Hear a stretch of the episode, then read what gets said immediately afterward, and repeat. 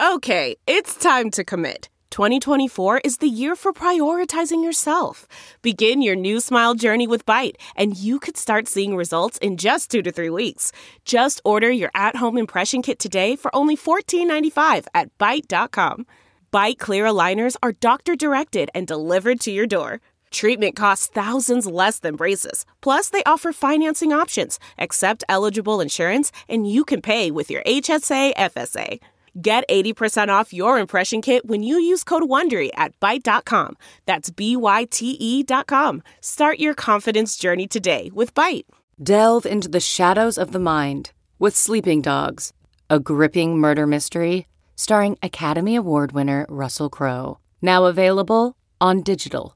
Crowe portrays an ex homicide detective unraveling a brutal murder he can't recall. Uncovering secrets from his past, he learns a chilling truth. It's best to let sleeping dogs lie. Visit sleepingdogsmovie.com slash Wondery to watch Sleeping Dogs, now on digital. That's sleepingdogsmovie.com slash Wondery. CarMax is putting peace of mind back in car shopping by putting you in the driver's seat to find a ride that's right for you. Because at CarMax, we believe you shouldn't just settle for a car, you should love your car. That's why every car we sell is CarMax certified quality so you can be sure with upfront pricing that's the same for every customer. So don't settle. Find love at first drive and start shopping now at CarMax.com. CarMax, the way car buying should be.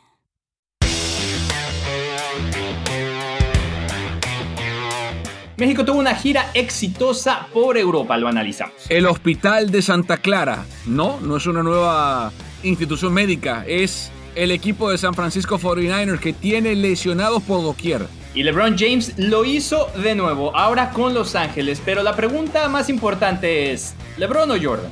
Así comenzamos esta edición de Deportes al Detalle. Hola, ¿qué tal? Buenos días, tardes o noches, depende de la parte del mundo en la que se encuentren. Bienvenidos a una nueva edición de Deportes al Detalle. Carlos Justis, quien les habla, Carlos Mauricio Ramírez. Nuestro compañero Pedro Andrade está literalmente empacando en este momento, cargando el camión de la mudanza para irse a un nuevo destino, donde le va a ir ex, eh, de forma espectacular. Nos va a seguir acompañando en Deportes al Detalle. Y desde acá, por supuesto, le mandamos un fuerte abrazo.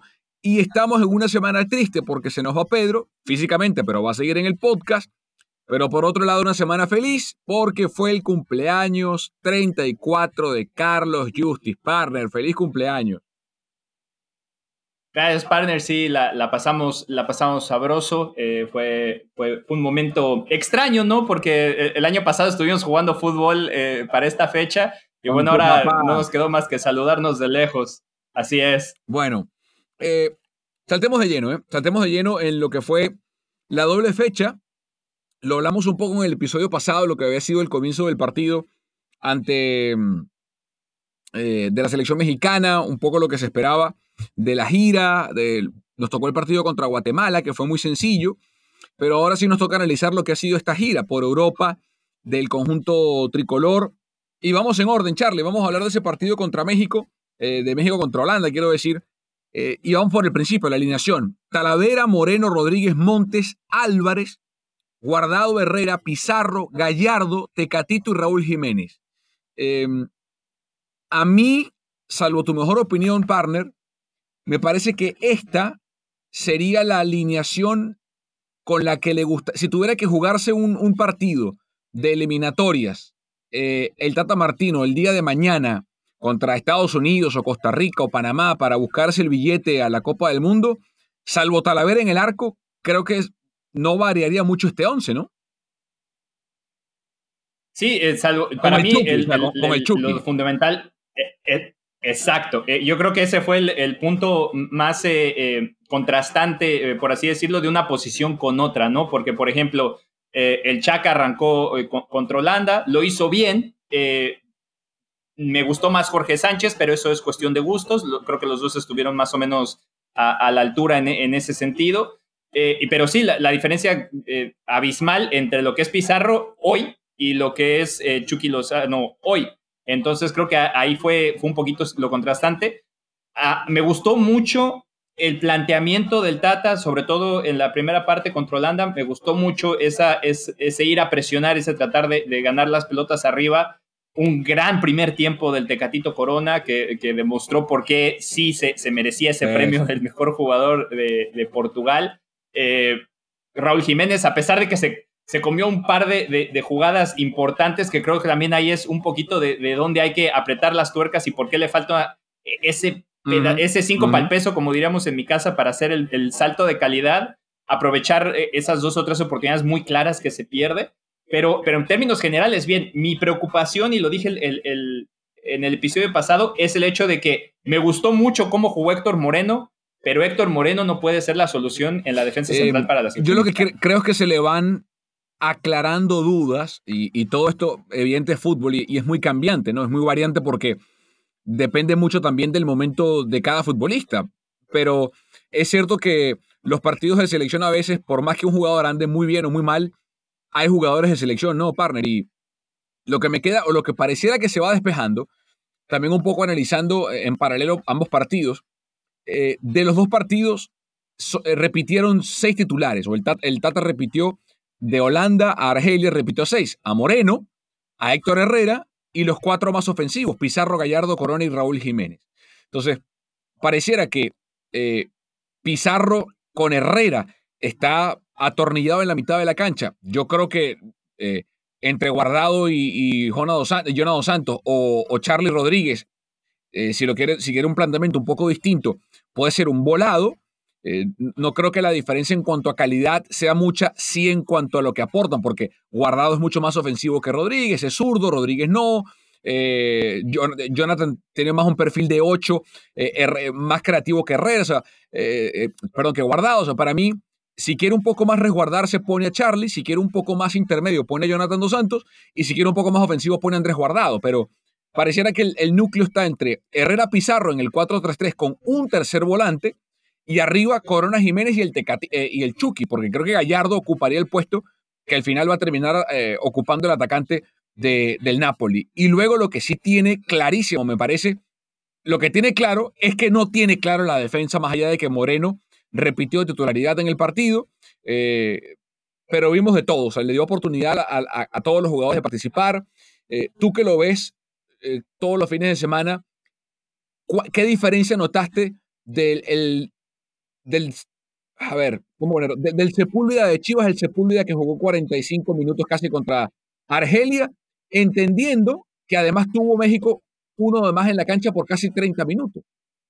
Creo que eh, Altiva todavía, todavía se está puliendo. La, gran diferencia entre el Tiva de, Chivas y el, y, el Tiva que jugó este partido, creo que Sepúlveda junto a Moreno hubiera sido mejor.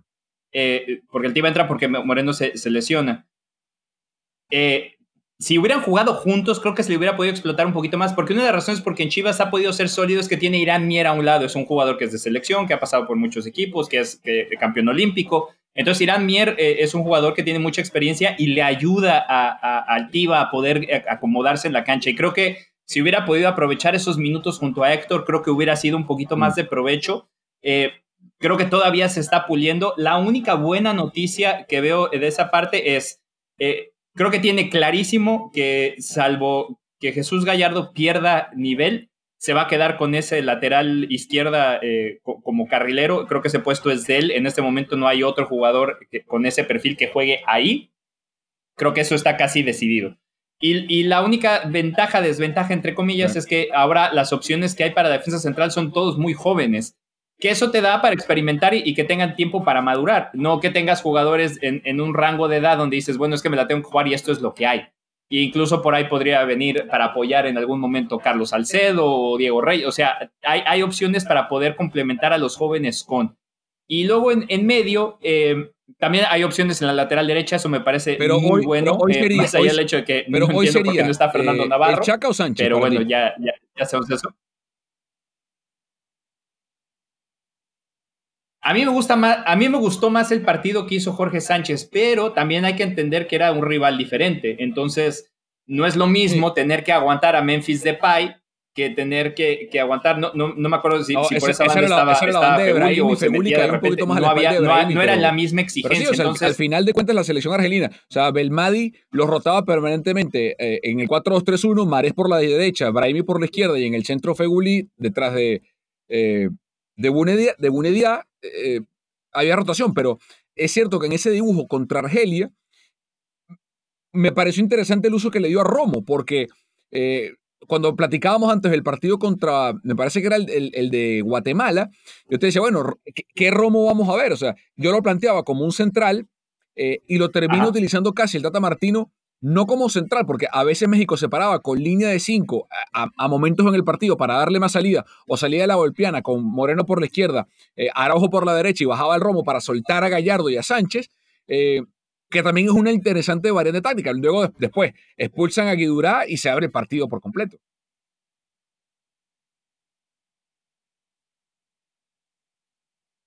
Sí, y, además eso ayudó a que, a que Jorge se, se, podía proyectar, pero creo que en ese sentido el hecho de jugar un partido eh, en Europa contra una selección eh, importante, porque Argelia además eh, es una muy buena, que además tomaron el partido en serio porque hay un momento en que el partido se puso ríspido, se puso duro, se puso... Y yo, yo creo que es lógico, y, y yo creo que es lógico porque tenían un partido cuatro días después de Europa League contra Bosnia, después el partido contra Italia. Entonces, yo te digo la verdad, yo no culpo a la selección. Era el primer partido de Holanda con Frank de Boer al mando.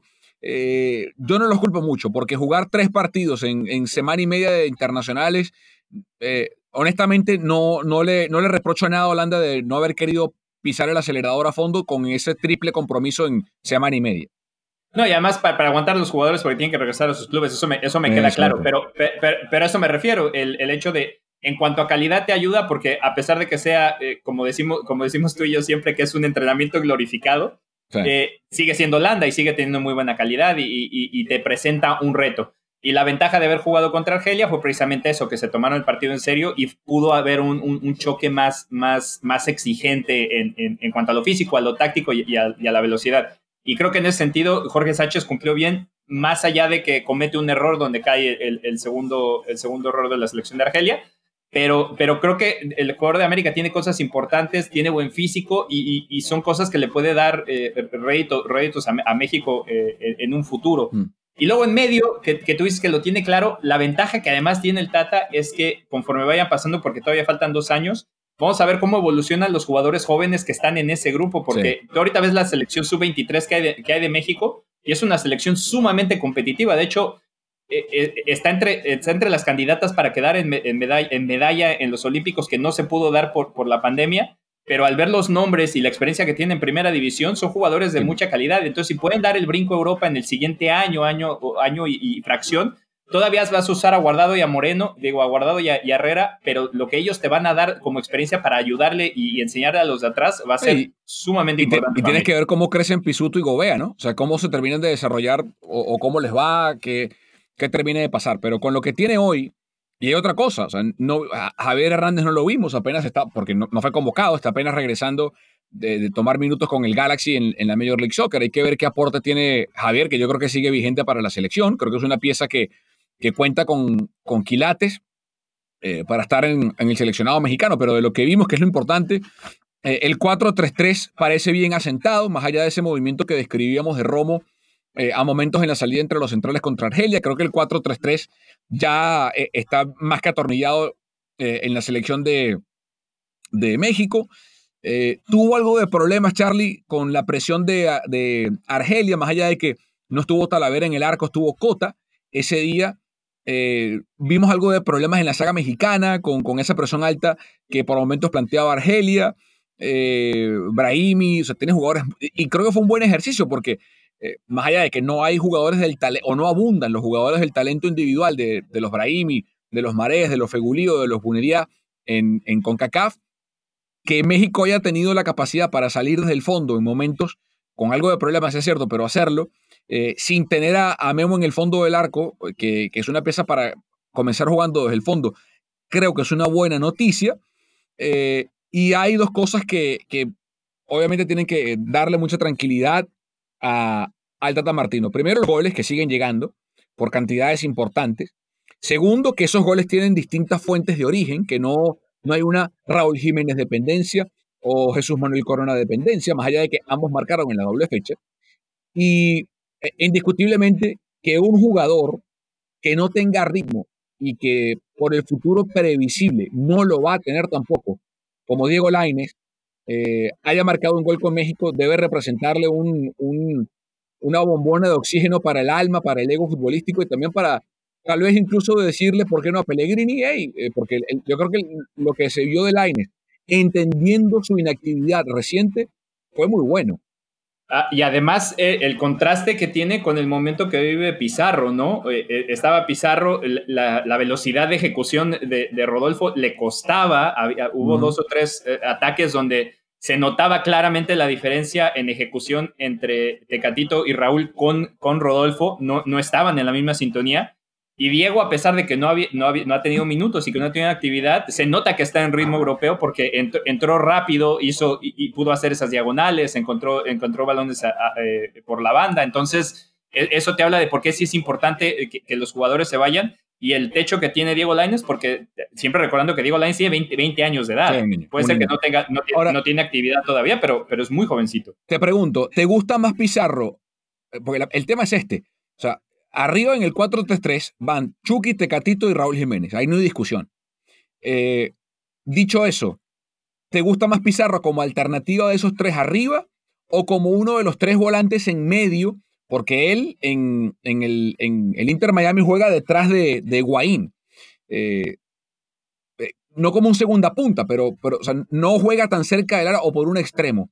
Eh, y en el 4-3-3, donde no hay volante 10, porque Pizarro a veces se siente más cómodo eh, como ese volante 10 detrás del delantero, eh, y, entendiendo que Herrera yo creo que es un es indiscutible para, para el Tata Martino, pareciera que si va a ser titular Pizarro, va a tener que serlo en, el, en esa línea de tres volantes detrás de Chucky, Tecatito y Raúl, ¿no? Que además era donde comenzó a, cambiar en Pachuca, ¿no? Porque eh, Pizarro empezó de lateral derecho, lo movieron, lo, movieron como medio derecho, después se encuentra ese, espacio como interior, que fue donde creo que dio el salto de calidad más grande. Eh, con Pachuca primero siendo campeón, después pasa a Chivas, con Chivas hace diferencia, es campeón, pasa a Monterrey, con Monterrey es era siempre en esa, en esa posición eh, como, de, volante interno, pero a veces lo soltaban, ¿no? Porque siempre, siempre tuvo alguien que lo acompañara por, un, por alguno de, los flancos para, para, ir a, para ir hacia arriba. Entonces sí, a, mí me gusta, creo que Pizarro rinde más ahí porque además lo ayudas y, lo cobijas con alguien con velocidad por fuera, con, con alguien que lo puede cubrir por, detrás. Y, ahí es donde Pizarro creo que puede aguantar la pelota y, tener más, más lo que es su juego, porque lo que te decía, a la hora que tuvo que entrar en ese, en ese nivel de tratar de buscar la, la, espalda eh, como, como, un como un tercer delantero en el 4-3-3, pues le costó más trabajo y no, no es algo que, es algo que sabe hacer, pero que no, no lo ejecuta de igual manera. Entonces, sí, si Pizarro tiene que ocupar un espacio, creo que tendría que ser en ese caso donde estaba guardado, donde estaba Herrera, y, y, encontrando ese, ese hueco por detrás, por detrás del delantero. Pero también estos partidos para eso se prestan, puso a, puso a Pizarro por ahí para ver cómo, porque era el, creo características más parecidas a lo que era el único que podía cumplir con ese rol. Y ahí estuvo. Y lo mismo le pasó a Romo. Romo de repente se perdió un poquito a la hora de hacer ese movimiento porque Romo en Cruz Azul también juega de, interior, no juega de contención. Lo puso de contención primero clavado contra, contra Guatemala. No tenía que meterse tanto entre los centrales porque México tuvo mucho más la pelota y atacó, atacó mucho más. Entonces pudo, pudo adelantar la línea un poquito y acá sí, sí se vio más metido atrás, que fue como empezó eh, en, esa posición que era eh, eh, de central, ¿no? Pero, pero a Romo le costó porque es bueno, es algo que no he estado haciendo, me tengo que, me tengo que acoplar y además es mi primer llamado con selección mayor, ¿no? Entonces, esas cosas se tienen que ir puliendo. hablemos ahora del futuro y, y creo que una de las cosas, Carlos, que siempre se le ha criticado a la selección mexicana y, y que varios seleccionadores en su momento, colegas de la prensa, incluso jugadores, han apuntado como una, no la única, porque sería mentir, pero ciertamente como una de las causas de que puede justificar la falta de crecimiento o el estancamiento de la selección mexicana en el concierto internacional, parece mentira, son eh, la falta de amistosos de, de nivel especialmente fuera de Estados Unidos. Y uno entiende que México juega en Estados Unidos por una razón simplemente financiera. En ninguna parte del mundo México va a meter público en un estadio de las dimensiones, además, que los que ofrecen eh, acá en Estados Unidos, el, el, Cowboy Stadium, el Energy en Houston, que son los predilectos, donde sea que juegue, en Chicago, en, Los Ángeles, en, Pasadena, donde juegue México en Estados Unidos es local, incluso a veces por encima de la propia selección de los Estados Unidos.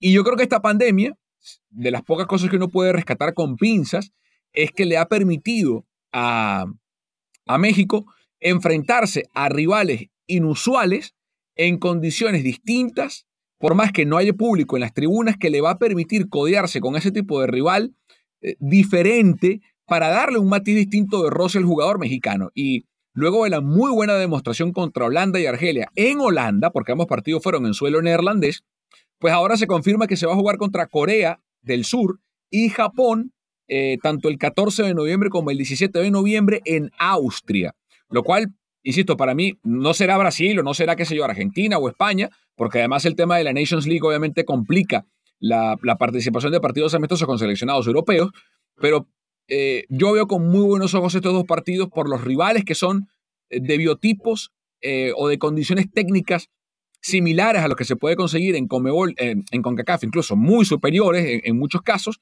y son dos selecciones de, de, permanente presencia en Copas del Mundo con crecimiento en sus respectivos clubes en sus presencias individuales, ¿no?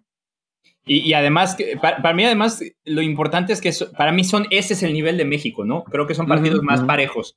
Y, eso te ayuda porque si juegas contra las selecciones eh, grandes, las poderosas, normalmente ellos también te ven como, bueno, vamos a jugar contra México, ¿qué, qué, provecho le puedo sacar? Es una selección buena, pero se lo, lo decía Virgil van Dijk. Virgil van Dijk dijo que eh, era interesante jugar contra ellos y, no le molestaba, pero se tomaban los partidos en serio y es algo que las selecciones europeas no están acostumbradas a hacer en un amistoso, sobre todo porque siempre están pensando en que tengo que regresar a mi club, ¿no? Incluso a, muchos les, les, estorba la Nations League eh, porque se vuelve, se vuelve algo competitivo. Entonces, esa es una desventaja porque tú al tener ese tipo de partidos, pues sí, son jugadores de mucha calidad, pero no te van a exigir igual. Cuando juegas contra equipos que están más o menos dentro de tu mismo rango, se presta partido como el de Argelia. Creo que ahí puedes sacar muchas mejores conclusiones. Un partido que seguramente no siempre vas a ganar, que, te va a presentar un, reto importante, que, son selecciones que están bien trabajadas, que tienen presupuesto, que hacen las cosas bien. Entonces, eso ayuda eh, eh, enormemente. Y lo de, lo, de, lo de Estados Unidos siempre va a existir porque ese contrato con, con Soccer United Marketing, con, Zoom,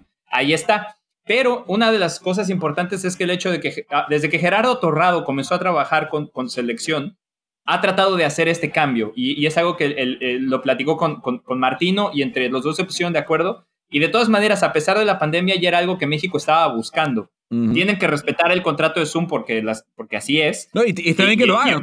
no, tiene ningún sentido, Carlos, que México deje dinero en la mesa y aparte, eh, más allá del factor financiero, eh, que los más de 30 millones de aficionados que tiene el trío, tal vez son más, que tienen en este país, que se priven de ver a su selección predilecta en persona. Eso, eso nunca va a cambiar, pero, pero sí que es muy importante tener ese roce, ¿no?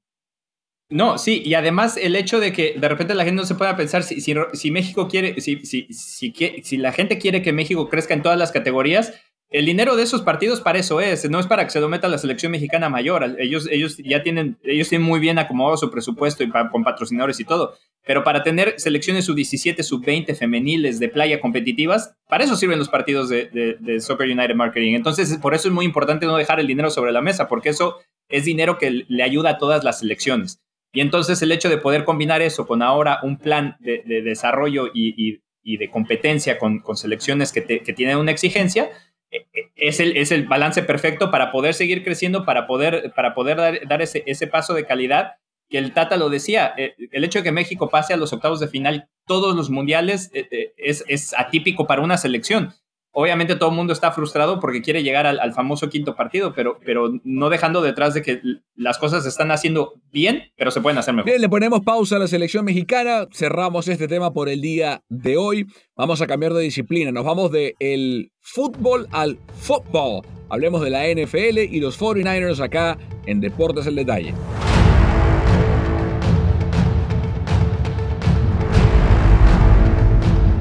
Bien, este domingo por la noche van a jugar los San Francisco 49ers ante los LA Rams acá en Santa Clara, en el Levi Stadium, en un partido que para mí es esencial para el resto de la temporada de San Francisco. Lo van a hacer todos, pero siempre cuando es un partido divisional, pues tiene un doble peso, porque pues está en juego el, título que hoy en día defiende la, selección, el equipo de Kyle Shanahan, que es el del, no solamente el de la NFC, sino el de la NFC Oeste, que es el, el que siempre se quiere ganar primero, el de la división.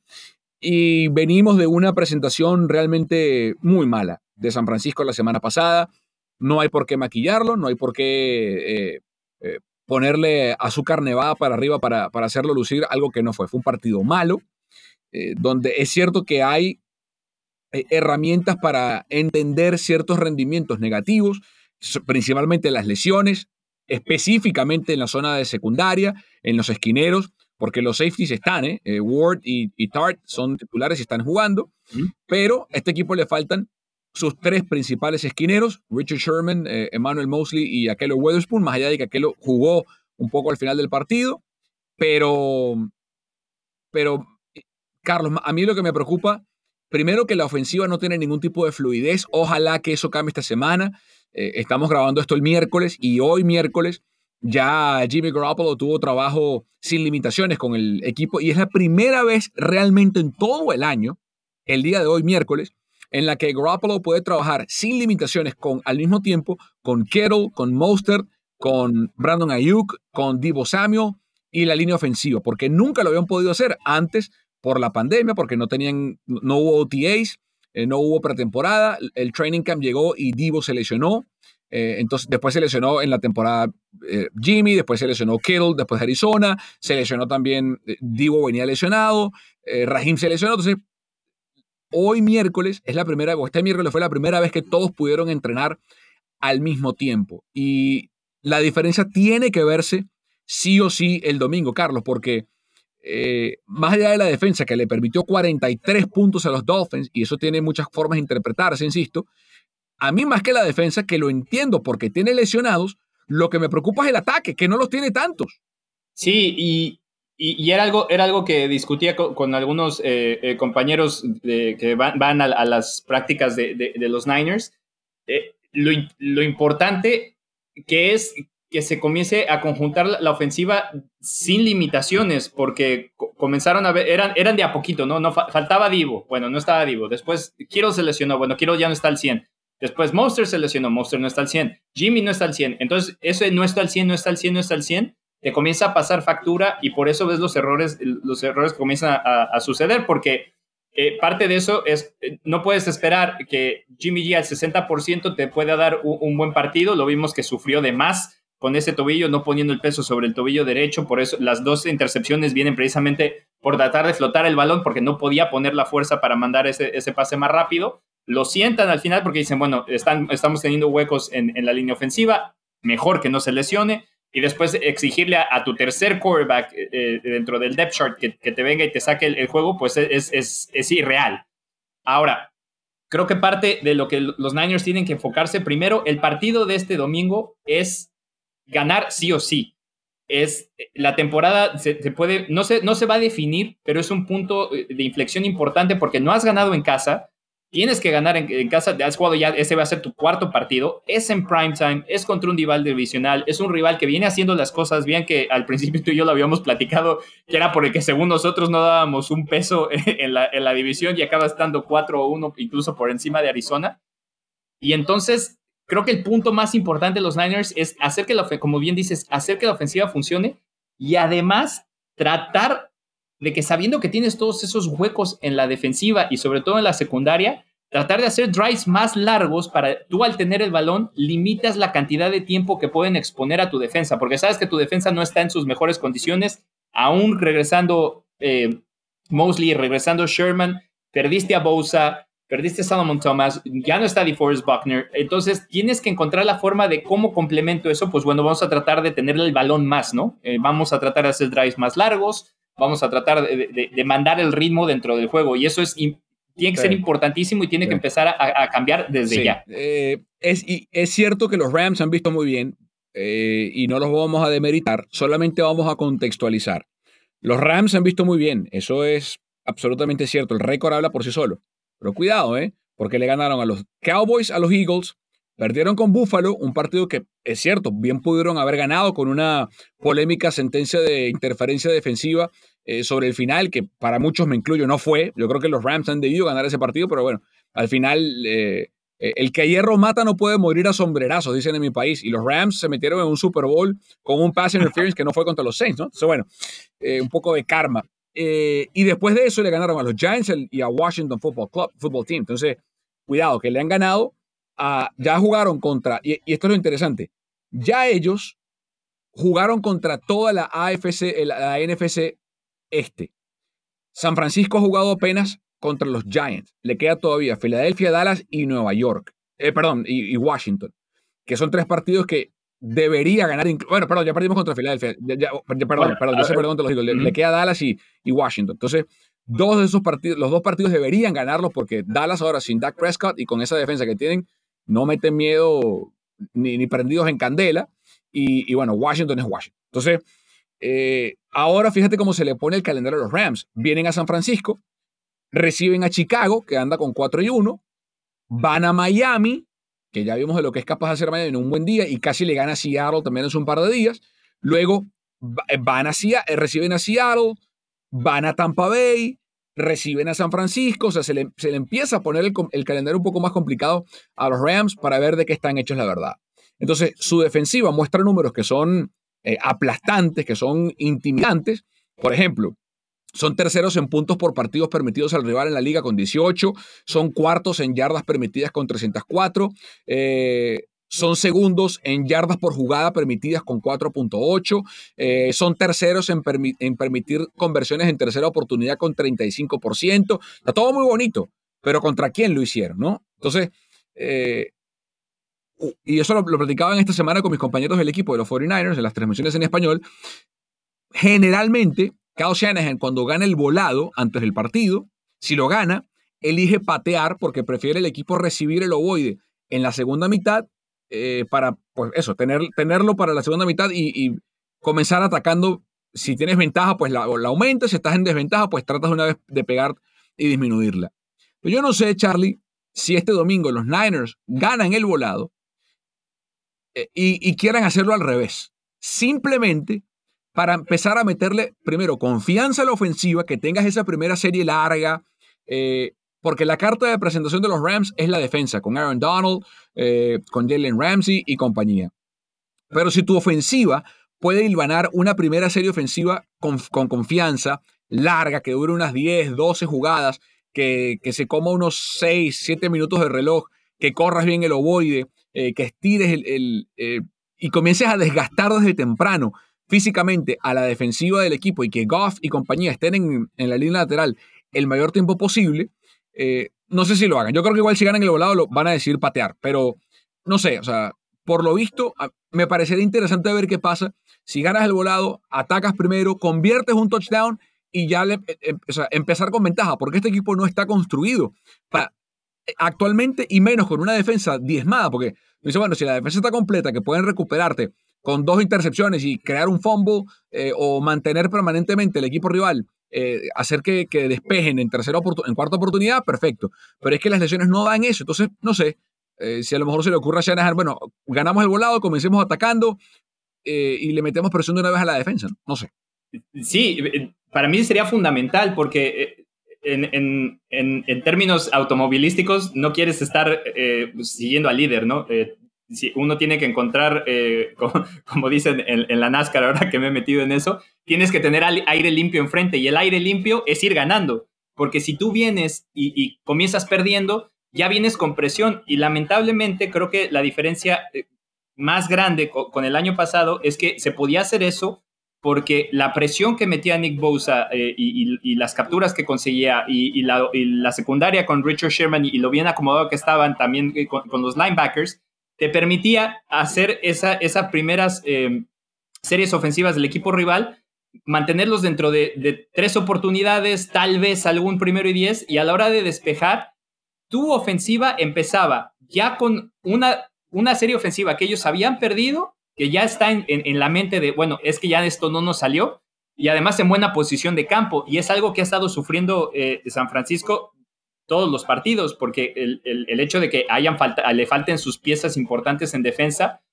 también le, complica las series ofensivas porque no puedes estar saliendo en series ofensivas siempre de 70 yardas, de 80 yardas. Es, es, irreal pensar que vas a poder conseguir resultados así, porque con todo y todo que sabemos que, que, los Niners, porque ya lo demostraron, tienen piezas muy importantes al ataque, tampoco, tampoco tienen receptores de elite que te pueden sacar una jugada de 70 yardas en cualquier momento. Entonces, eso, por eso es tan importante que, y estoy completamente de acuerdo contigo, que cambiar tal vez la percepción de, ¿saben qué? Vamos a tener el balón, vamos a comenzar a correr el reloj y vamos a tratar de, ir para adelante para que entonces la presión venga sobre, sobre Jared Goff y no sobre Jimmy Garoppolo. Aparte, los, los Rams no, no han tenido, digo, afortunadamente para ellos, porque uno nunca quiere obviamente que haya lesiones de, de ningún jugador, ni menos de, de, gravedad.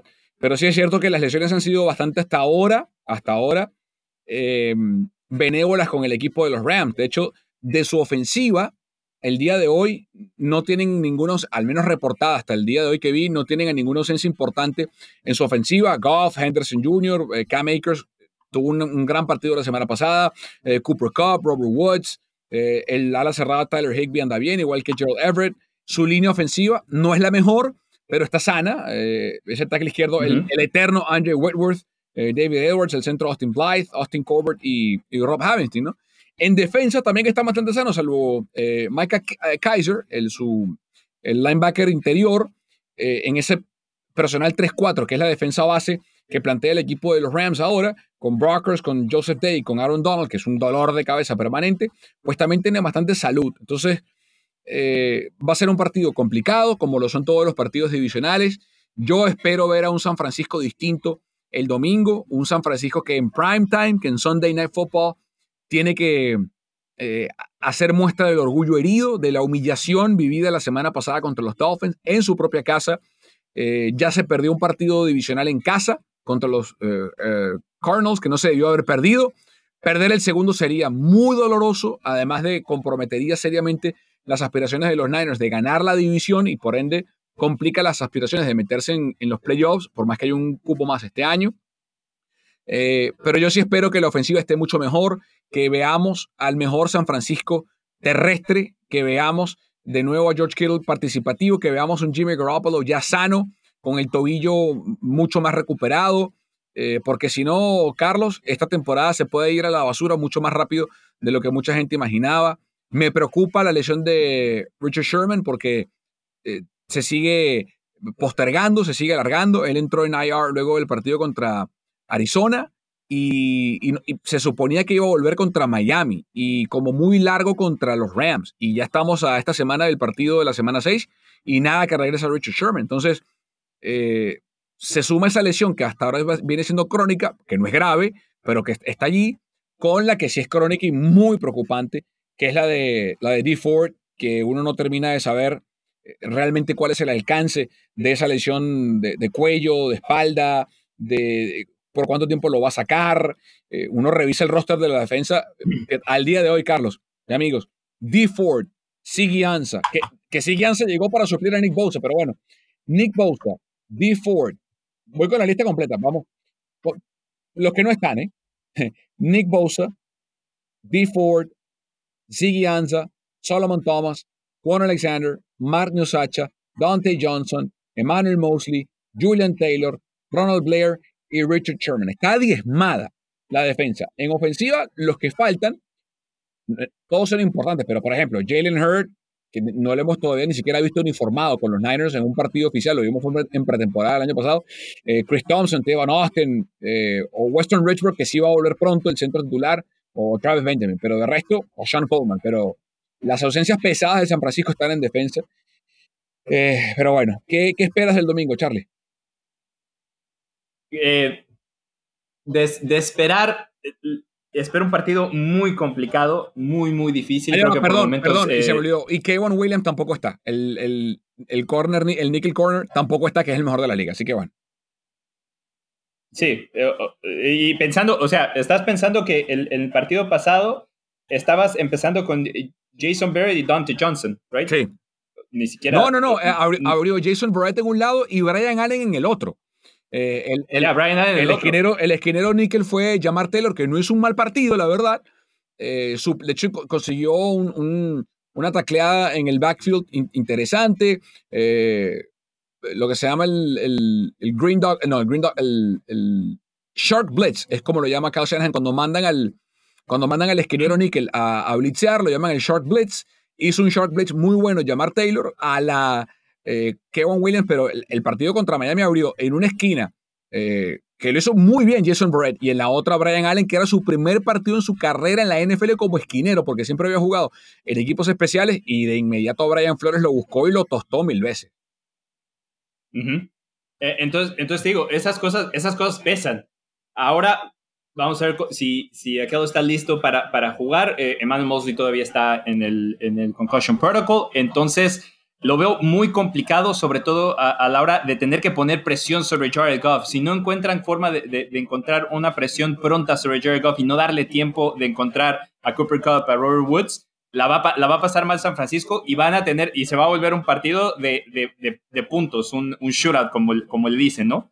Y ahí es donde tendrá, va a depender muchísimo del momento en el que estén todos los de la ofensiva, porque para mí, más allá de que hayan regresado, es el hecho de saber que regresando de una lesión, de todas no estás al 100. O sea, Raheem Monster tuvo una lesión en la rodilla, por más que, regrese, no debe de estar al 100% y eso, y eso te afecta. Por eso va a ser muy importante por cómo Shanahan plantea el partido y cómo se pueda ejecutar por parte de todos para poder eh, aliviar esas cargas, porque si no, se le va a venir la noche a San Francisco otra vez, más allá de, como dices, el, ha sido engañoso los, los, equipos, los equipos a los que han encontrado los Rams, pero eh, si, si no tienes una buena noche, si las cosas no te salen, pues comienzan a irse lejos y además, eh, de todas maneras, eh, jugar todos los equipos, entre comillas, de, de, relleno, pues te comienzan a hacer un colchón en el, en el récord y eso, y eso es importante. Y aparte, hasta por un factor emocional y, y psicológico, Carlos, porque si San Francisco pierde el domingo,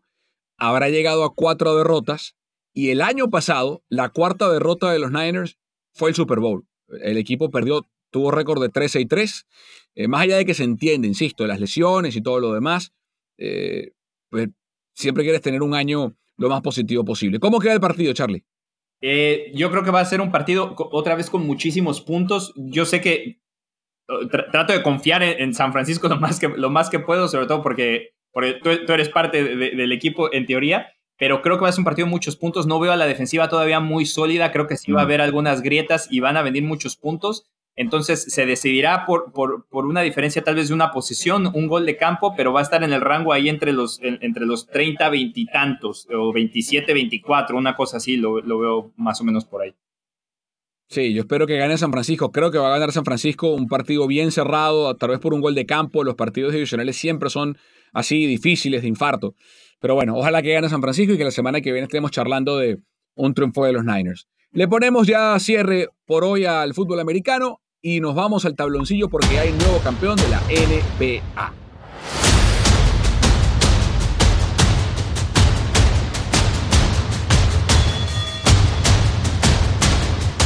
Y se, se terminó, se desinfló, se apagó, se cerró la burbuja de Orlando y hay campeón de la NBA, los Los Ángeles Lakers, con LeBron James, con Anthony Davis, al mando con Frank Vogel y compañía, ganaron su, el decimoséptimo título en la historia de la franquicia.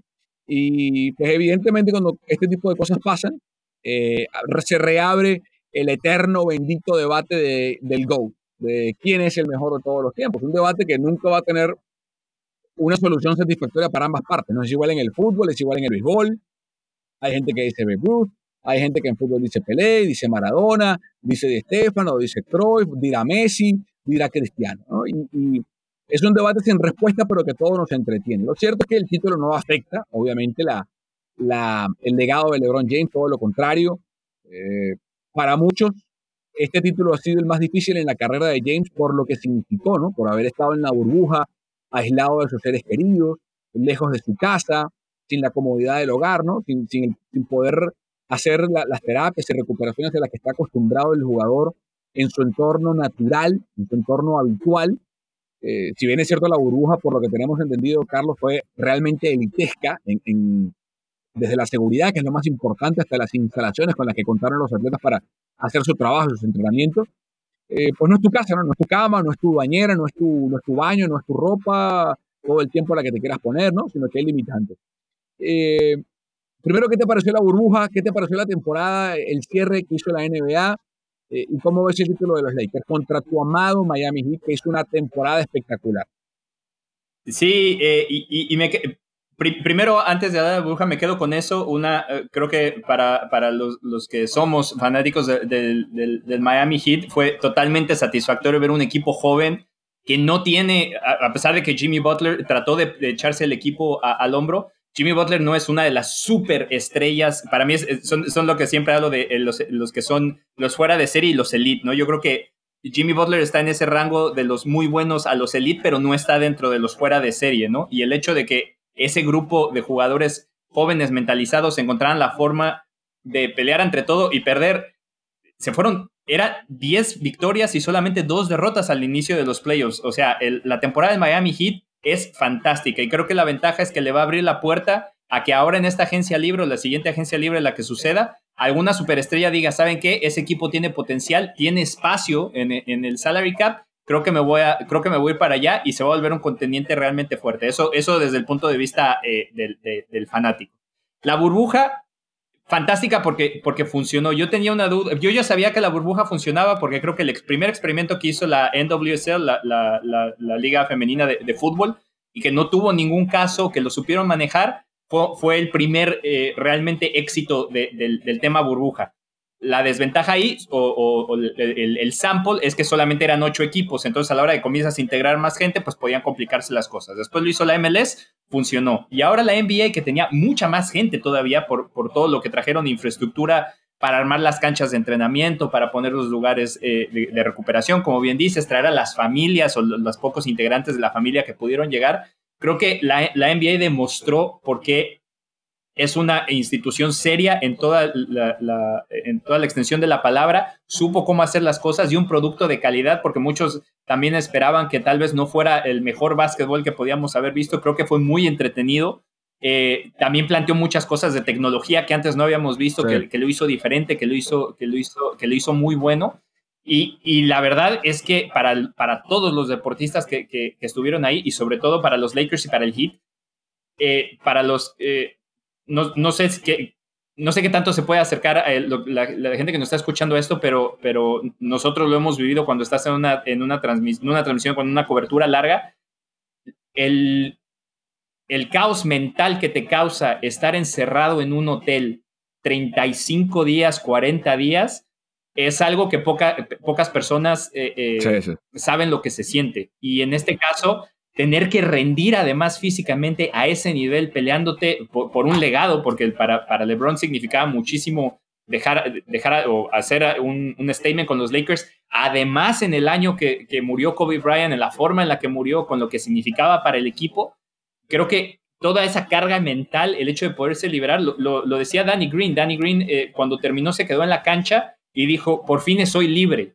O sea, el, el, el el toll mental que tuvieron que soportar eh, los basquetbolistas para poder llegar a estas instancias fue realmente monumental y, creo que esa parte se va, se va así que mucha gente la, vea porque no la ve. La burbuja fue maravillosa, la, forma, porque la NBA tiene mucho más recursos, Carlos, que, que la MLS o la NWSL que tú dijiste que fueron buenos experimentos, pero sin los recursos que, que, tiene a su disposición la NBA, ¿no? Por más que fue en el mismo complejo de, de Orlando que se hizo el de la MLS, eh, estoy seguro que las comodidades y las, la infraestructura con la que contó la NBA para instalar a estos atletas de altísimo rendimiento, porque eh, a diferencia de los otros dos, Carlos, la NBA es la mejor liga de básquet del mundo, la MLS no es la mejor liga de, fútbol del mundo.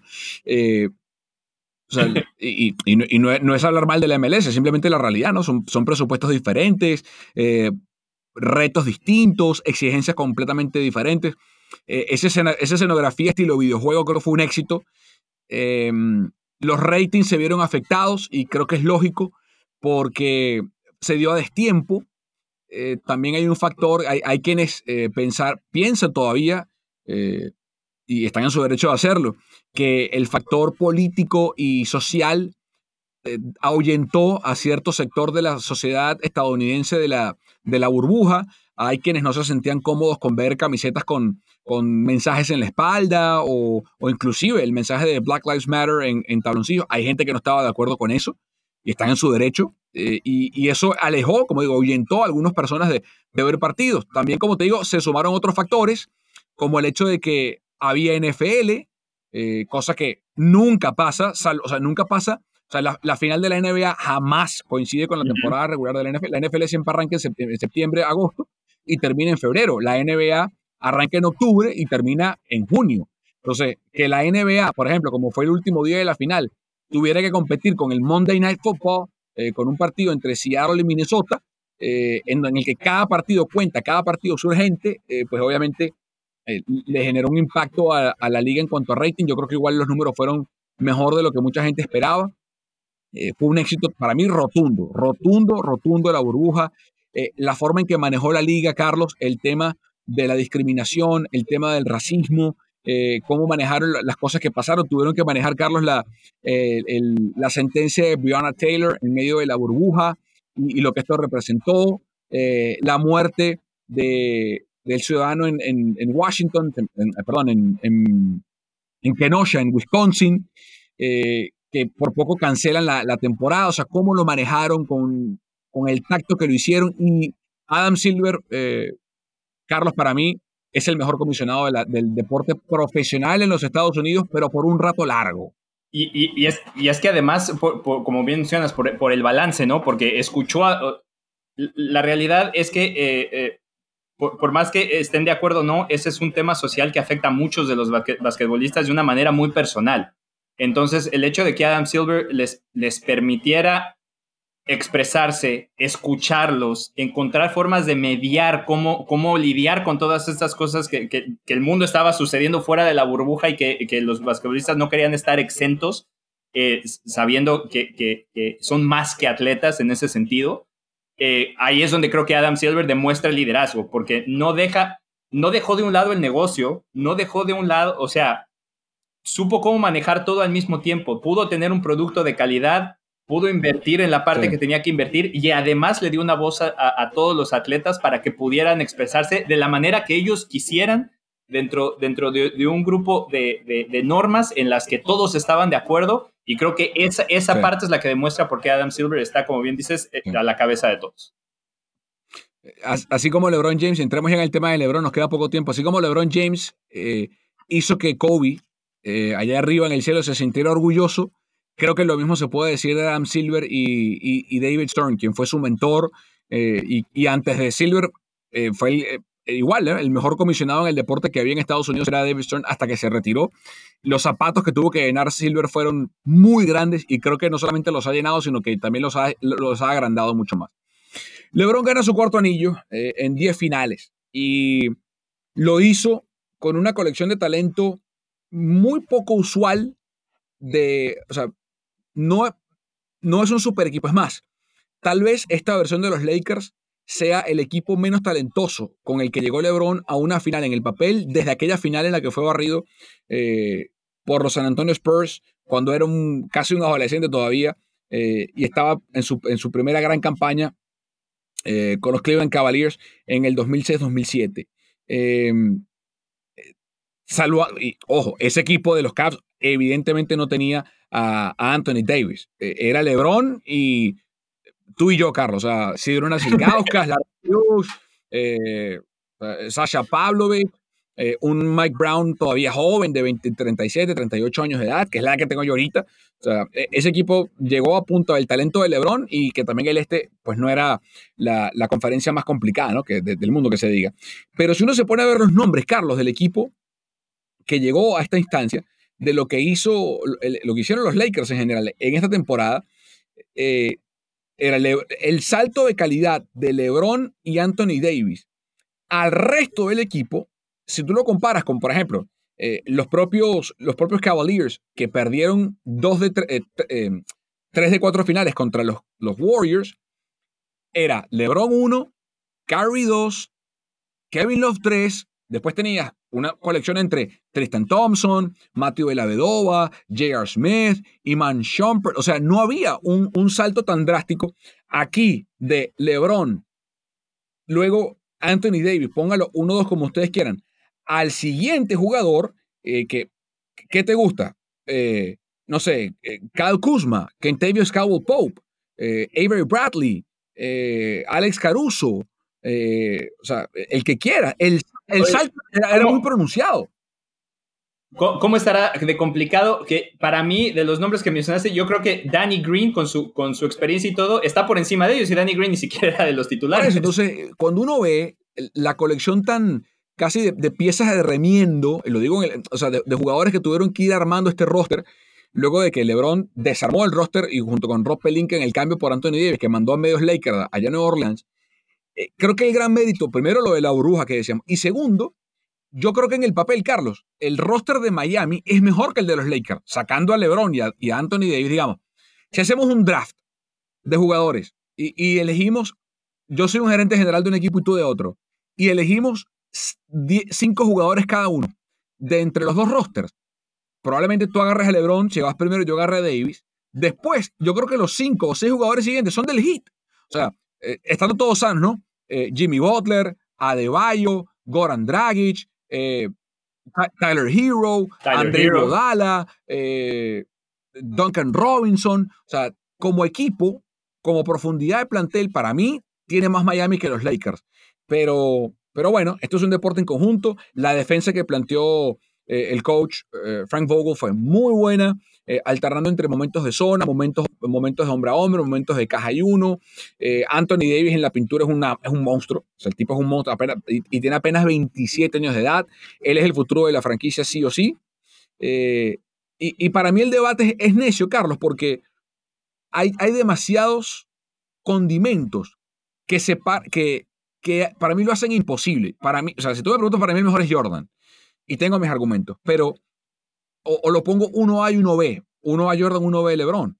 Pero, por ejemplo, ¿qué hubiese hecho Jordan hoy en día con estas reglas? Reglas que son mucho más permisivas que las que él tuvo que lidiar. Pero reglas eh, en cuanto a defensa específicamente. O lo que, como, como marcaban a Jordan en los 90 y 80, hoy no se puede marcar. O sea, nada más el que tal el handshake ya es una ventaja ofensiva muy grande. Entonces, si al jugador ofensivo más talentoso de la historia le das más ventajas ofensivas que hubiese podido ser Jordan. Bueno, el, cielo es el límite, ¿no? Eh, pero sí que, el legado de James dio otro salto más de calidad luego de ganar en la burbuja. Y, además eh, e, e, es, bien complicado también, es que son épocas, porque de repente pasa, te pones a medir, por ejemplo, en este caso en específico, lo que yo decía, yo creo que si tú separas esa dupla Davis-James y hubieras pasado a uno de cualquier, por ejemplo, en este caso, si tú le quitas a Anthony Davis a LeBron y hubieras pasado a Anthony Davis al Heat, seguramente a si, hubiera, hubiera ido a siete juegos en vez de, en vez de los seis juegos que se fue. Eh, y, en, y, en, el último pudo haber pasado cualquier cosa. Lo único que es un, es un testamento a lo por qué LeBron es LeBron James es el hecho de que cuando Jimmy Butler tuvo que tirarse el equipo al hombro y tener noches fantásticas, salió molido. Mientras que LeBron hace un juego de esos y es como si no pasara nada, el que sigue y lo volvemos a hacer. Creo que esa es una parte de por qué LeBron está donde está. Ya lo de los campeonatos y todo sigue siendo con pinzas porque eh, creo que el, el, hecho de, de, medirlo es.